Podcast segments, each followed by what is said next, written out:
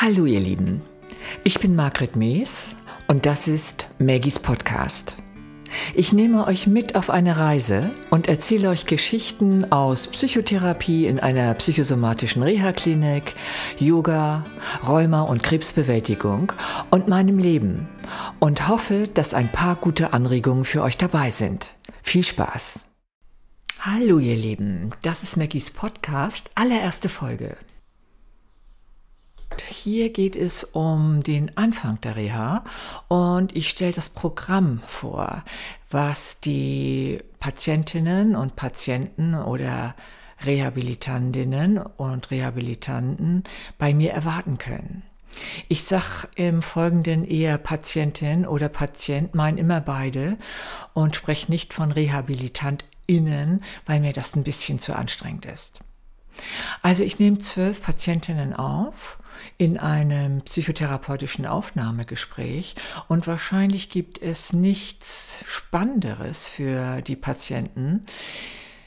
Wer wird meine Psychotherapeutin? Wer wird mein Psychotherapeut? Wie tickt die Alte sozusagen? Und für mich ist es natürlich auch sehr spannend, welche Persönlichkeit betritt da meinen Raum? Komme ich mit der zurecht? Kann ich die da abholen, wo sie ist? Kann die dann tiefes Vertrauen zu mir entwickeln, um sich wirklich fallen zu lassen in den Gesprächen?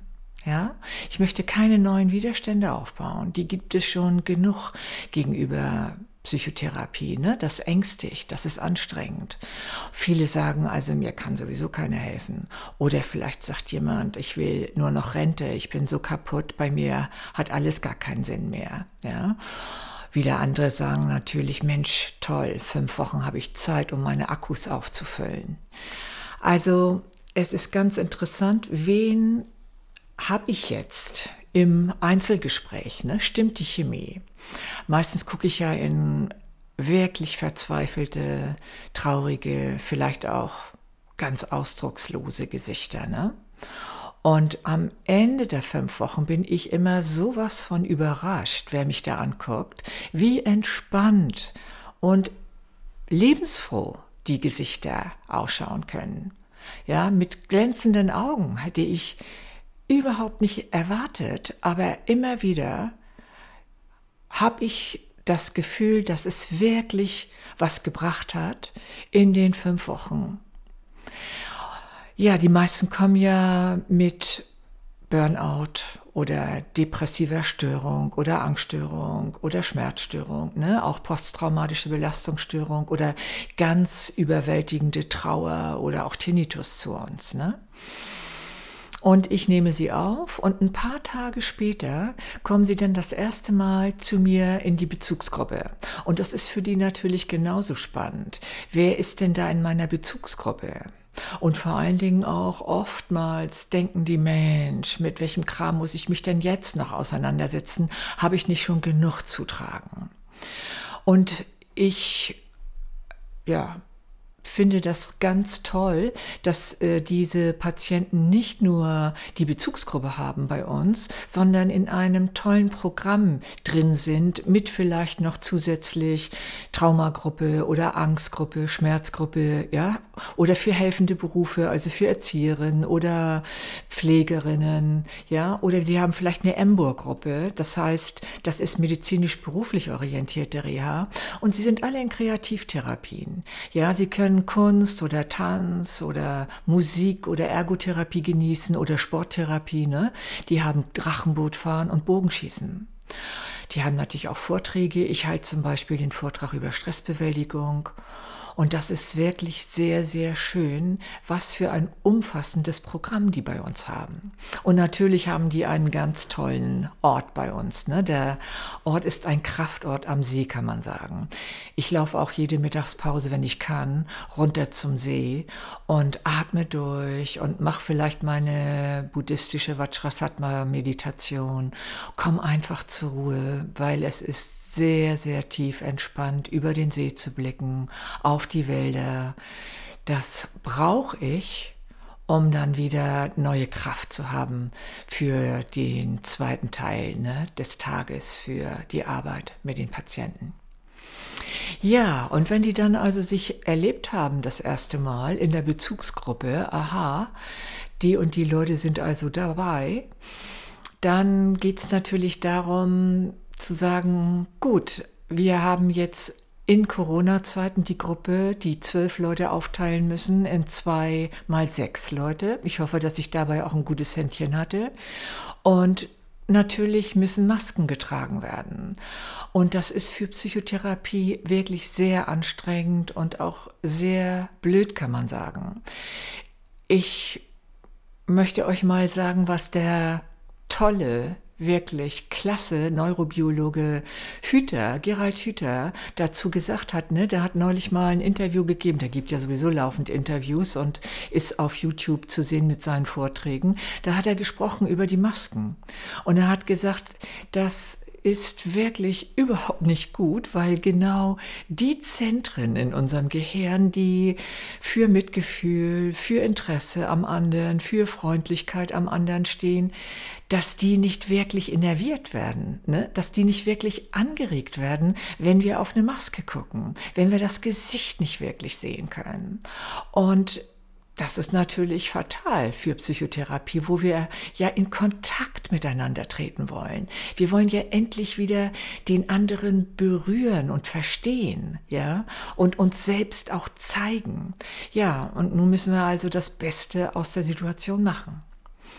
Okay, also die kommen zusammen. Erstmal teile ich die auf, zweimal sechs. Die erfahren also, in welcher Sechsergruppe sie drin sind. Und dann, ja, beäugen die sich so ein bisschen vorsichtig und ängstlich. Und um ein bisschen das Eis zu brechen sozusagen, erzähle ich Ihnen erstmal, was Sie in den fünf Wochen bei mir erwartet. Ja, wie toll Gruppentherapie überhaupt ist. Dass jeder mal die, die Zeit und den Raum bekommt, seine Themen darzustellen und dass die anderen wirklich zuhören. Und dass man den Rucksack mal auspacken kann und dass man mal sagen kann, was möchte ich in den See schmeißen. Ne? Und wir zusammen begreifen werden und daran arbeiten werden, wie kann ich denn meine Depression und meine Ängste in den Griff bekommen. Wie kann ich meine Konflikte vielleicht mit einem egoistischen oder gewalttätigen Partner oder mit einem cholerischen Chef oder mit einem drogenabhängigen Kind, ja, in den Griff bekommen und gesundes Selbstvertrauen aufbauen und ihnen dann in einer guten Weise begegnen, ja? Und wie komme ich überhaupt dazu, meine eigenen Wünsche und Bedürfnisse kennenzulernen, wahrzunehmen und vor allen Dingen natürlich zu formulieren? Anstatt zu schweigen oder übertrieben ärgerlich und aggressiv zu werden. Ne? Das gibt's ja meistens. Und so kommen wir immer zu dem Thema, wie komme ich bei mir selbst mehr an? Ja, wer bin ich überhaupt? Ich möchte nicht nur funktionieren und dabei ausbrennen. Und mit dem Thema kommen die meisten zu uns in die Reha. Und da stelle ich schon mal da am Anfang, dass das so ist und dass wir gucken werden, wie wir das hinkriegen. Dass jeder mehr zu sich selbst findet, bei sich selbst ankommt. Ne?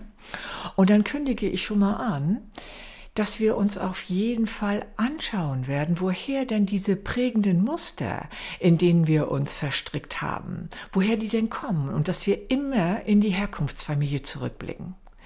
Also habe ich einfühlsame Eltern gehabt? Habe ich eine einfühlsame Mutter gehabt? Oder war mein Vater überhaupt mal anwesend und an mich, an mir interessiert? Ja? War ich erwünscht zum Beispiel?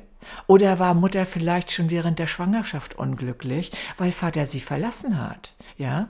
Und das hat dann eventuell schon ganz früh bei mir Glaubenssätze gebildet, ja?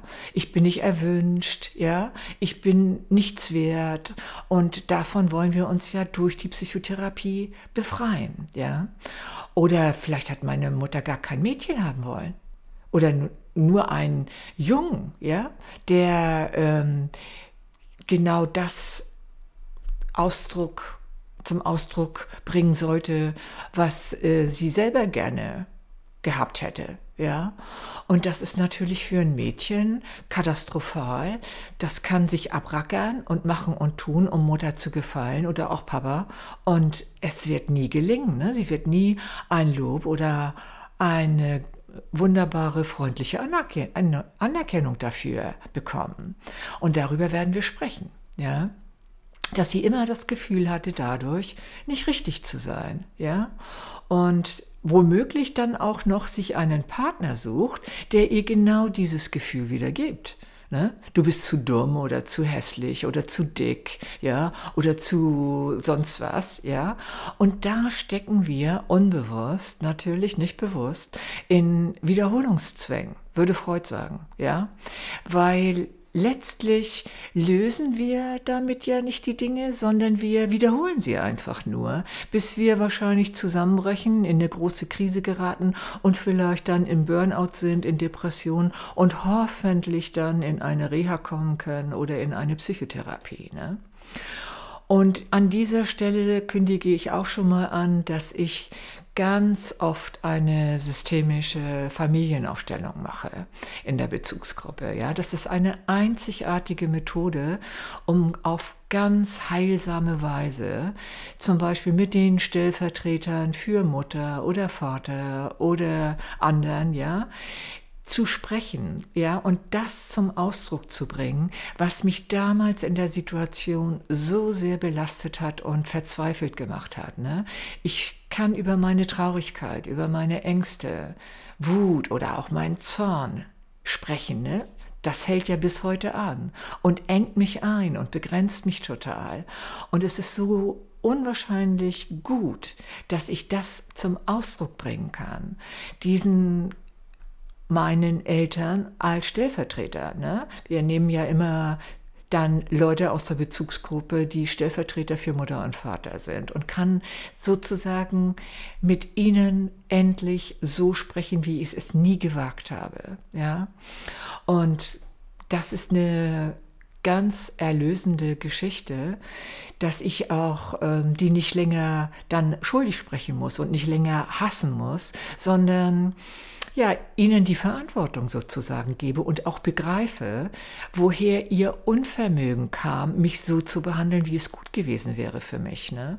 Und ich begreife natürlich auch, dass ich als Kind mit meiner loyalen Liebe meiner, meinen Eltern gegenüber immer versucht habe, ihnen alles recht zu machen. Und dass ich das bis heute mache. Dass ich immer wieder versuche zu funktionieren, ja, ein angepasstes, braves Kind zu sein und dass ich in dieser Überangepasstheit total unglücklich bin. Und dass es jetzt darum geht, endlich ein Selbstwertgefühl aufzubauen oder zu einer Selbstliebe zu kommen, kann man besser sagen, ja, die mich wirklich lebendig und stark macht. Und ich erzähle, dass es darum geht und in jeder Aufstellung geht es darum, dass wir zu einer guten Lösung kommen. Und die hat natürlich dann auch zum Ergebnis zum Beispiel, dass ich in eine heilsame Umarmung gehe mit meinen, ja, mit meinem Vater, mit meiner Mutter, mit meinen Geschwistern, vielleicht weiß ich mit wem, ja, wer da gerade wichtig ist, Oma, Opa vielleicht als Ressource. Und das ist natürlich ein ganz wesentlicher körpertherapeutischer Aspekt. Aber den können wir in Corona-Zeiten ja auch nicht leben. Also wir können tatsächlich im Moment keine Familienaufstellung im klassischen Sinne machen. Und so muss ich sie vertrösten auf das Einzelgespräch und dass ich Aufstellungen auf dem Tablett mache mit Playmobil-Figuren. Und auch das ist eine tolle Sache. Ne? Also man kann sich das gar nicht vorstellen, dass das möglich ist, diese Familiendynamik energetisch so sehr zu erleben, dass man auch da in einen ganz intensiven Prozess der Klärung und Erläuterung kommen kann, ja. Und in den Aufstellungen ist es so, das Lösende ist quasi, dass wir es nicht nur kognitiv von den Gedanken her begreifen, sondern dass unser Herz dabei ist quasi unser Herzgehirn. Haben wir ja jetzt langsam begriffen, dass es nicht nur unser Gehirn gibt im Kopf, sondern dass unser Herz sowas ist wie ein Gehirn auch und dass wir genauso auch ein Bauchgehirn haben und dass wir sozusagen ganzheitlich in unsere Prozesse gehen dürfen, ja? Und das so neue neuronale Bahnen geknüpft werden und die sogenannte Neuroplastizität, ne, die Lernfähigkeit unseres Gehir Gehirns, endlich mal gefragt ist. Und die neuronalen Bahnen sich verändern. Und je mehr neues Futter sozusagen unser Gehirn bekommt, ja, über neue Erlebnisse, über positivere Erlebnisse, umso besser, umso mehr kann ich die alten Muster oder andere Therapeuten sagen Schemata auflösen. Und die gute Luise Reddemann, ne, Psychoanalytikerin und Traumatherapeutin, die spricht von positiver Psychologie, dass diese ganzen alten negativen Denk- und Gefühls- und Verhaltensweisen sich Stück für Stück aufheben lassen und ich zu einer neuen positiven Sichtweise, und zwar nicht nur kognitiv, sondern vom Herzen und vom Bauch her gelange. Und ich erzähle Ihnen an dieser Stelle auch, dass ich immer die Reise zur inneren Weisheit nach Simonton machen werde. Simonton ist ein Amerikaner, der sehr viel mit Krebspatientinnen und Patienten gearbeitet hat. Ich finde, Simonton hat geniale Sätze und Formulierungen gefunden, um dich da abzuholen, wo du bist und immer tiefer dich zu dir selbst zu führen. Und leider kann ich die Reise nicht mit euch machen, weil der Verlag hat dem nicht zugestimmt. Aber ich kann euch ein bisschen schon mal erzählen, worum es geht. Und du kannst vielleicht ein bisschen schon beginnen jetzt, den Prozess mit nachzuvollziehen. Also, es geht zunächst einmal darum, dass du deinen sicheren Ort wählst. Das mache ich mit Traumapatienten immer sehr oft und sehr gerne. Wähle deinen sicheren Ort. Das kann überall sein. Das kann ein Fantasieort sein. Das kann im Wald sein, auf der Terrasse, im Bett. Ganz egal. Hauptsache, du fühlst dich rundum wohl, sicher, geborgen und geschützt. Es ist eine wunderbare Atmosphäre und du nimmst diese Atmosphäre mit allen Sinnen auf. Und dann, wenn du soweit bist, lässt du einfach eine Gestalt für deine innere Weisheit kommen. Und du nimmst dir die Zeit. Du lässt einfach geschehen, was geschieht. Und irgendeine Gestalt kommt. Puh, sei es ein Mensch, ja, ein alter Junge, Oma vielleicht, ja, ein Tier, ein Licht, irgendwas kommt. Und du kannst die Fragen stellen, die du schon lange auf dem Herzen hast. Und es gibt natürlich immer wieder Leute, die sagen, nee, Frau Mees, ja, ich hatte mal einen, der sagte, nee, kann ich mir nicht vorstellen, geht überhaupt nicht. Schon sicherer Ort, geht gar nicht. Und da habe ich gesagt, sag mal, es gibt doch bestimmt irgendwo einen Ort, wo Sie sich ein bisschen wohler fühlen können, oder? Und da hat er gemeint, ja, in meiner Garage. Okay, sag ich. Gut, dann nehmen Sie doch die Garage. Wenn da nicht gerade ein paar Pullen Flensburger Bier auf Sie warten, ne? Das ist klar. Ja, und wer könnte denn da noch sein? Ja, sagte der, das könnte vielleicht mein Hund sein. da sagte ich, ja, mich das ist doch fantastisch. Nehmen Sie doch Ihren Hund, ja, als Gestalt für die innere Weisheit. Das ist doch wunderbar. Hunde haben doch, wie alle Tiere, eine wunderbare Seele, ja. Nehmen Sie Ihren Hund. Und so kann sich jeder überraschen lassen, ja, sozusagen. Welche Gestalt kommt denn? Und einfach annehmen lassen. Ja? Okay, dann nehme ich mal das Licht. Oder ich nehme mal ganz egal, was erscheint. Ein Kaninchen oder ein Pferd. Ja? Oder die Großmutter. Und dann kann ich die Fragen stellen, die ich auf dem Herzen habe. Was geschehen muss vielleicht, damit ich nicht mehr so leiden muss. Was ich verändern kann. Ja? Und ich lasse einfach mal zu, was da kommt an Antwort und es kommt irgendwas. Es mag sich ja vielleicht ganz merkwürdig anhören, aber ich lasse es einfach mal zu, ich bewerte es nicht. Ich lasse es nicht gleich wieder mit meinem kritischen Verstand untergehen oder kämpfe dagegen, sondern ich denke, okay, was habe ich rausgefunden? ich sollte mal vielleicht ein bisschen freundlicher mit mir selbst umgehen. Okay. Und dann ist interessant, was Simonton jetzt vorschlägt. Er fragt nämlich, so, und wann möchtest du den ersten Schritt machen, um tatsächlich eine Lösung zu bekommen für diese Frage und die Antwort, die du bekommen hast? Wann genau? An welchem Tag? Ja, er setzt dir quasi ein bisschen die Pistole auf die Brust. Finde ich gar nicht schlecht ja, und du überlegst dir, hm, naja gut, wann könnte ich denn mal freundlicher anfangen, mit mir zu sein? Tja, eigentlich sofort, ne? Eigentlich ja, ja. Und das ist das Fantastische an dieser Reise, dass sie dich, dich da abholt, wo du bist und dir Möglichkeiten gibt, wirklich in ein, eine wunderbare Tiefe oder Essenz mit dir einzutauchen. Ne? Ja, und das ist das, was ihr vielleicht auch mal für euch üben könnt. Okay, das habe ich also vorgeschlagen, dass wir das machen, die Reise zur inneren Weisheit, und dass ich auf jeden Fall mit Ihnen das Thema Konfliktlösung ja durch gelungene Kommunikation durchsprechen werde und dass ich immer auf die gewaltfreie Kommunikation nach Marshall Rosenberg eingehen werde, auf die vier Komponenten der gewaltfreien Kommunikation.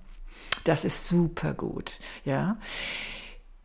Die erste Komponente ist nämlich, ich beobachte einfach mal, welches Verhalten von meinem Konfliktpartner sozusagen ich erlebe, und ob ich es mag oder ob ich es nicht mag. Das kann ich sehr wohl bewerten, ne? Das ist ja zentral. Mag ich das oder mag ich das nicht? Aber ich bewerte ihn nicht gleich als den letzten Deppen sozusagen. Ja, ich werde nicht beleidigend und ausfallend oder anklagend. Ne? Virginia Satir ist ja eine wunderbare amerikanische Familientherapeutin gewesen, die die Hauptstörungen der Kommunikation festgestellt hat. Die hat sehr viel in sehr belasteten Familien gearbeitet und die hat die Hauptstörung festgestellt, das ist immer Anklagen. Ja, abwerten, beleidigen, ja. Und das ist genauso bei Marshall Rosenberg, ne? Der sagt, okay, guck doch mal, dass du nicht gleich ins Bewerten, ins Abwerten kommst, sondern versuch doch mal möglichst neutral zu formulieren, was du da beobachtet hast an Verhalten, was dir passt oder was dir nicht passt. Und dann überleg doch mal, welche Gefühle bekommst du denn? Macht dich das sauer? Regt dich das auf? Ärgert dich das? Macht dich das traurig? Verletzt dich das? Ja? Versuch mal herauszufinden. Nicht, oh, ist ja blöd, ist ja, ist ja nicht in Ordnung, sondern welche Gefühle das genau auslöst. Da sind wir nicht gerade Meister drin. Und das können wir wieder lernen. Und diese Gefühle dann auszudrücken. Und natürlich drücke ich das meinem Chef gegenüber anders aus als meinem Partner, ne? ist ja klar, oder meinem Kind gegenüber. Er macht da ja auch ein gutes Beispiel. Ne? Mutter sitzt mit, seinem, mit ihrem Sohn am Essenstisch und sagt, du weißt du was, also diese stinkigen zusammengerollten Socken da unterm Tisch und unterm Fernseher, das mag ich nicht. Ne? In dem Raum den wir gemeinsam benutzen, möchte ich gerne Ordnung haben. Bitte pack das doch mal weg. Ja, das ist ein gutes Beispiel, ja. Und viele gehen schon in die Luft in dem Moment und sagen, ja und? Ja und? Wenn der Sohn gar nicht reagiert und sagt, das ist mir egal, Mutter, was du denkst, ja, mach das mal selber weg, du weißt doch, wo die Waschmaschine ist, dann sage ich natürlich, ja, ne, da ist schon einiges im Kontakt zum Sohn nicht so gut gelaufen. Und dennoch ist es so bewundernswert, ne, wie die Mutter es ausdrückt, was ihr Bedürfnis ist, ja, Und zwar nicht etwa in dem Zimmer von dem Sohn möchte sie Ordnung. Nee, die will da Ordnung, wo die gemeinsam sind. Ne? Wie wichtig, ja. Was kann ich euch erzählen, was ich schon erlebt habe für Väter, die in der Bezugsgruppe dann erzählen, wie sie bei ihren Töchtern aufgeräumt haben. Ne? Erstmal gesagt, ne? Und dann ratz, alles weggewischt von deren Schreibtischen und Regalen und in blauen Sack vor die Tür gestellt und so weiter. Und die fanden das tatsächlich gewaltfrei. Die fanden das in Ordnung. Und viele, viele finden diese gewalttätige Verhaltensweise und Kommunikation in Ordnung. Wir sind so dressiert sozusagen. Ne? Und die gewaltfreie Kommunikation nach Marshall Rosenberg ist so ein Erleuchtungsmoment quasi, um zu sagen, naja, stimmt, also irgendwie so ganz das Gelbe vom Ei ist das jetzt nicht. Ich nehme die ja gar nicht wirklich ernst und ich habe ja gar keinen Respekt so richtig vor meiner Tochter oder meinem Sohn. Naja, also ist schon ganz gut, wie die Mutter sich da ausdrückt, ne? Und wie sie ihr Bedürfnis dann auch ausdrückt, ne? Das ist nämlich die dritte Komponente. Du bitte pack doch mal die Socken in die Waschmaschine, ne? In dem Raum, in dem wir gemeinsam sind, möchte ich Ordnung haben. Kann man doch mal bitteschön erwähnen. Ne? Und drück das mit einer Bitte aus, nicht mit einer Forderung. Also wenn du das nicht machst, ist völlig klar, WLAN wird heute abgestellt, kein Fernsehen oder so. Diese Drohungen, die sind ja das Normale. Und ich werde also mit Ihnen über diese Komponenten der gewaltfreien Kommunikation nach Marshall Rosenberg sprechen, um überhaupt in der Lage zu sein, die Konflikte, die wir alle haben, ne? egal mit wem, ja, ob mit einem cholerischen Chef oder mit einem gewalttätigen Ehemann, ja, der egoistisch ist bis zum geht nicht mehr oder mit einem drogenabhängigen Kind oder oder oder ja, besser in den Griff zu kriegen und mit mehr Selbstvertrauen auch in den Konflikt zu gehen, ja, und den lösen zu können. Okay. Und wenn ich dann soweit bin, sage ich auch noch, dass ich Yogalehrerin bin. Zwar nicht in der Klinik, aber in Berlin, ne, in Charlottenburg in der Volkshochschule und dass ich vorschlagen werde oder würde, ein paar leichte Übungen zu machen am Anfang jeder Bezugsgruppensitzung aus dem Yoga, dass wir vielleicht uns vornehmen können, den allerersten Anfang vom Sonnengruß, ja, Atem und Bewegung miteinander zu koordinieren. Ja, das ist ganz wunderbar. Ja, zuerst sage ich immer, stellt euch hin und noch nicht mal in Tadasana, in der Berghaltung, sondern stellt euch hin und nehmt Kontakt auf zum Körper. Das auch könnt ihr gleich mal mitmachen. Ja, und spürt mal in den Körper rein, vielleicht das erste Mal heute bewusst. Und merkt mal, oh, wo gibt es Verspannung, wo gibt es vielleicht Schmerzen, wo möchte der Körper sich dehnen und strecken, ja? Und geht dem einfach mal ungeniert nach.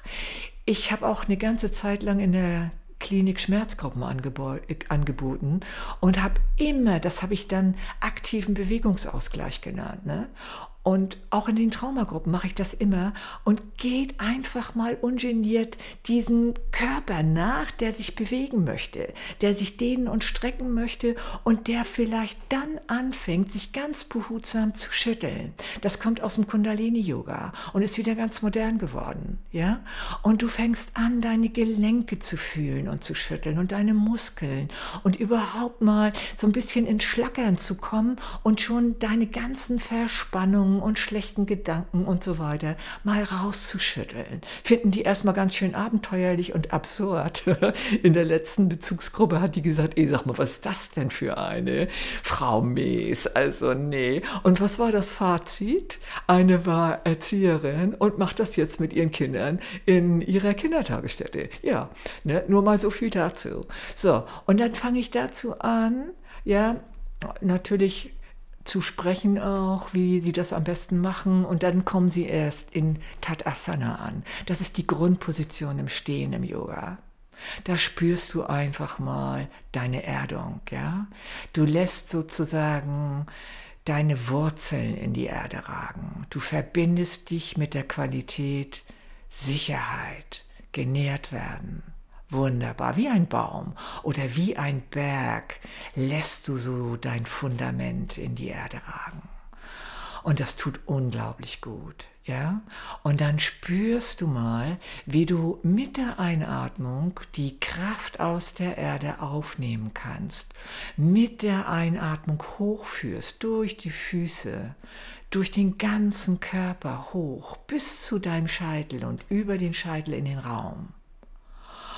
Und mit der Ausatmung lässt du den Strom der Energie wieder zurückfließen zur Erde und gibst alles Negative, Belastende, allzu Spannungsreiche an die Erde ab.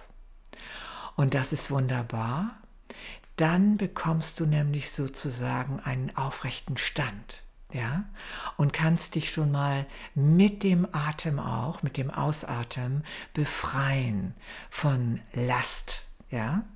Und das ist etwas, was wir immer am Anfang machen können. Wir können die Bewegung der Arme dazu nehmen dann. Mit der Einatmung führe ich über vorn beide Arme gestreckt nach oben, nehme den Körper, den Kopf mit in die Bewegung hinein ja, und ausatmend gehe ich in den Gruß, in die Grußhaltung, ne?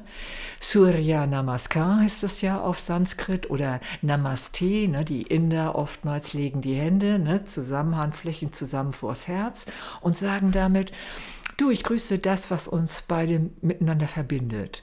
Unsere Essenz sozusagen, unsere höhere Essenz. Das, was ich gerne mit dir teile. Das grüße ich. Nicht das, was mich mit dir nicht verbindet und was mir Stress macht. Nein, ja. Und das ist das, was ich jetzt auch erlebe. Ausatmend gehe ich in diese Grußhaltung. Wieder einatmend führe ich die Arme wieder nach oben und wieder ausatmend zum Gruß. Super einfach und super gut. Ne? Ja. Und danach schlage ich vor, dass wir immer für eine Minute in die Meditation gehen.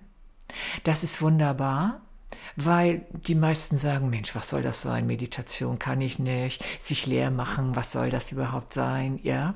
Und ich sage, das ist überhaupt nicht spektakulär. Das ist einfach nur ankommen und einfach nur wahrnehmen. Wie geht's mir gerade im Körper? Was fühle ich gerade? Bin ich noch sauer auf meine Nachbarin, die mich vollgequatscht hat beim Frühstückstisch? Oder was ist los überhaupt mit mir? Was denke ich? Ja, bin ich in ne, meistens negativen Gedanken, die und die, ne, die ist ja blöd und so weiter. Bin ich gerade dabei, da drin zu sein oder was ist mit mir los? Worin bin ich verstrickt sozusagen? Und ich nehme alles an. Ich ändere das nicht. Ich nehme das einfach an. Ach so, okay, da bewertest du die so und so und da fühlst du den Schmerz. Und ich verstrick mich nicht weiter da drin. Ich lasse es wieder wie Wolken am Himmel weiterziehen.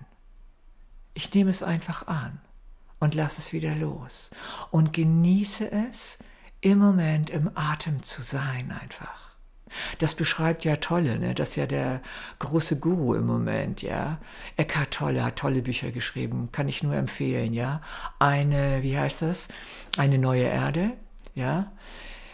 Wie hat er das noch im Untertitel genannt? Kann ich jetzt nicht gerade sagen, so von wegen Quantensprung, ja, von dem, was du bisher denkst, zu einem neuen Gewahrsein kommen. Das ist ja die ganz große Kunst, die Eckhart Tolle uns versucht beizubringen, ja. Und das ist natürlich auch das, was ich versuche in dieser einen Minute Meditation, die ich immer wieder ein Stück weit auch begleite, aber dann natürlich eine, eine Minute lang auch schweige, meinen Leuten nahezubringen, wie gut das tut. Ne? Meditation, also was Besseres gibt es kaum. Ja, ich habe ein paar Retreats mitgemacht bei den Buddhisten und da wird immer wieder gesagt, also wenn du darauf irgendwann mal kommen solltest in deinem Leben, dass Meditation wichtig ist, dann kannst du dich glücklich schätzen. Ja, das ist wie Nahrung für Körper, Seele und Geist. Ja, und das schlage ich denen natürlich auch vor. Und danach beginnt dann die Vorstellungsrunde. Und meistens ist da schon das Eis gebrochen, kann ich euch sagen. Also die Leute beginnen wirklich auszupacken und zu sagen, aus dem und dem Grund bin ich da. Ich habe ein Drama in meiner Ehe. Ich bin mit einem alkoholabhängigen Partner zusammen.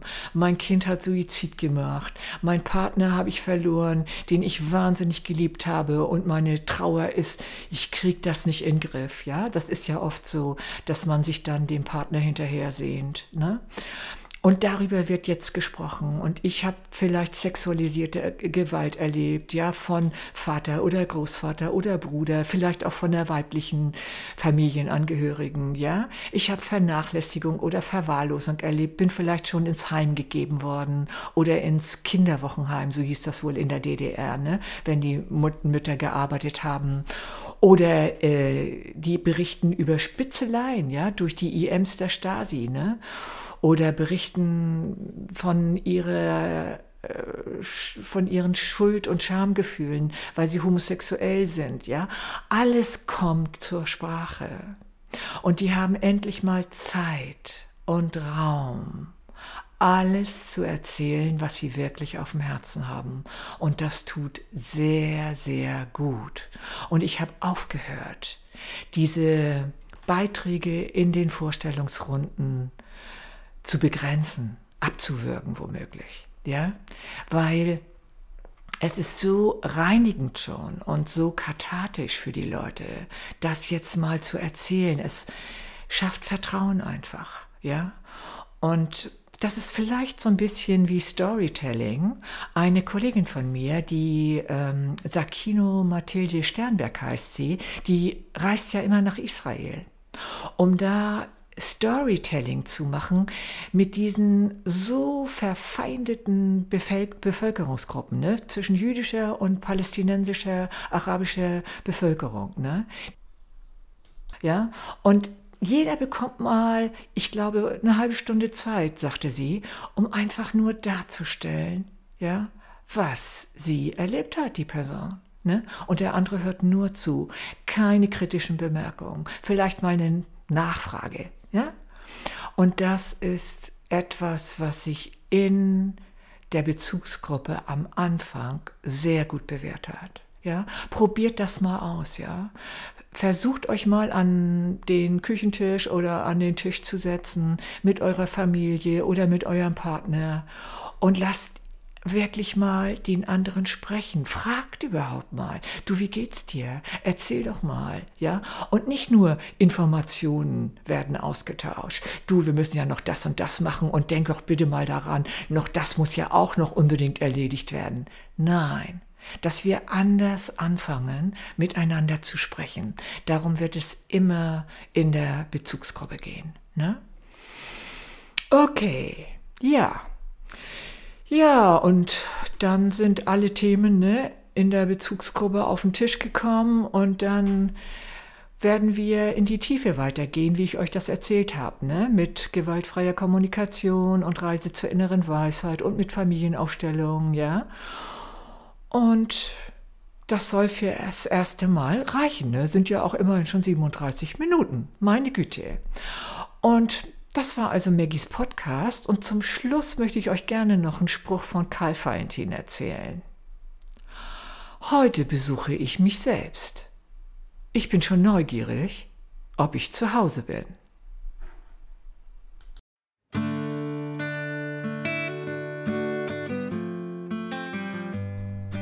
Danke, dass du dabei warst.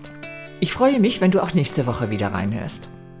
Abonniere diesen Podcast und wenn du Lust hast, lass eine Bewertung da und schreib eine kurze Rezension. Du kannst mir auch auf Instagram at Berlin folgen. Mehr zu den einzelnen Podcast-Folgen erfährst du auf meiner Website margret-mees.de. Ich wünsche dir eine schöne Woche.